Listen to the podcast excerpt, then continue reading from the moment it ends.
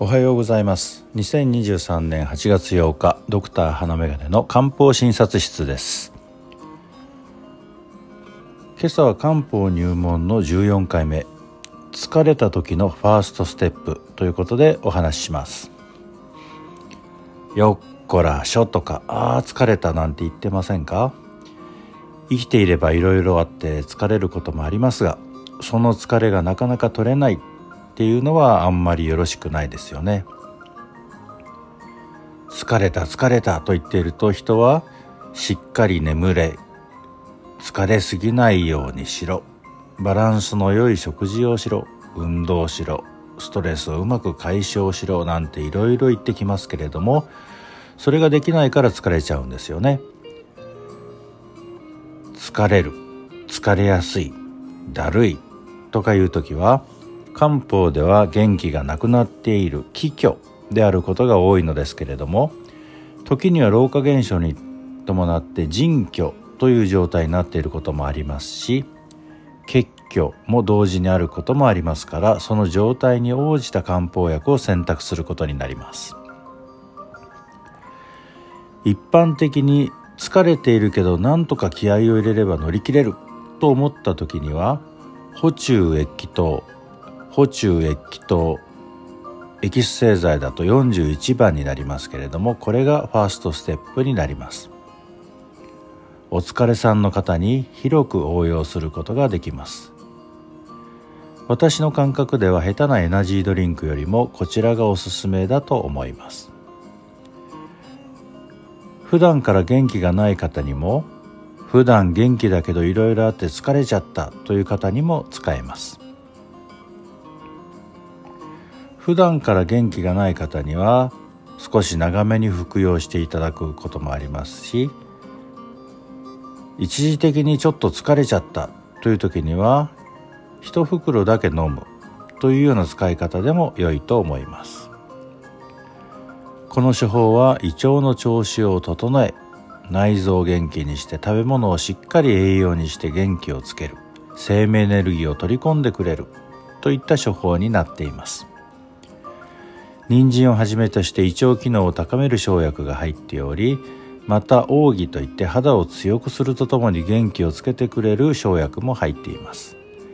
また陶器がありますので血血の巡りも良くしてくれる働きがあると思います。全部合わせて気を持ち上げて元気をつけてくれる処方となっています。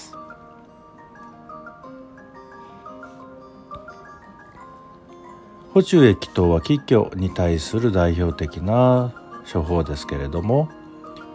血も足りない血虚が認められるといった場合には元気とともに血も補ってくれる気血相補剤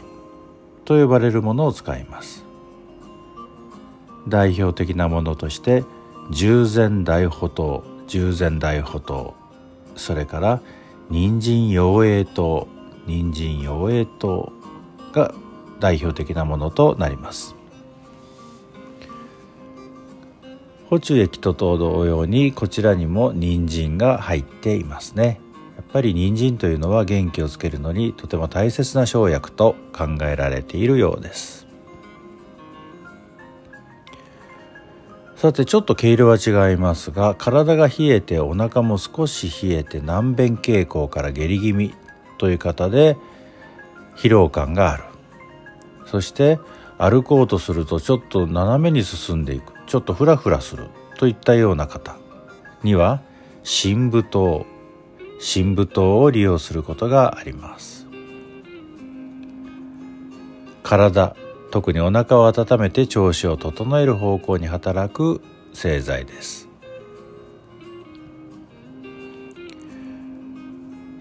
最初に述べたように腎虚という時つまり年齢とともに下半身から弱ってきたなといったような場合には八味塩がん八味塩がんが代表的な処方となります。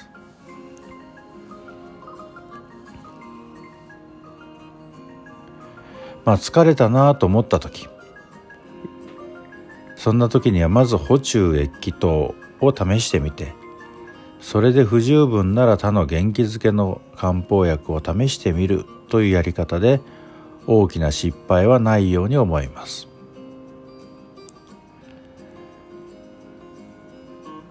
最初に述べたように疲れているけど何とか頑張れば乗り越えられるかもといったような時には補中液糖を使うわけですけれどももう本当に疲れ果てて無理といった場合には補中液糖以外のものを最初に試した方がいいかもしれません。またこの夏の暑い時期初期あたりで疲労感が出るといったような場合もあると思います。そのような時にも補中液等は利用できますけれども水分バランスが崩れていることも多いのでそういう時には五苓散を利用すると良いかもしれませんし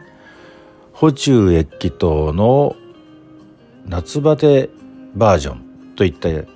感じの聖書液糖聖書液糖なども覚えておいて良いかもしれません。補中液糖と聖書液糖どちらも液糖が共通していますが補中の方は中を補う。という字を書いて聖書というのは清いという字に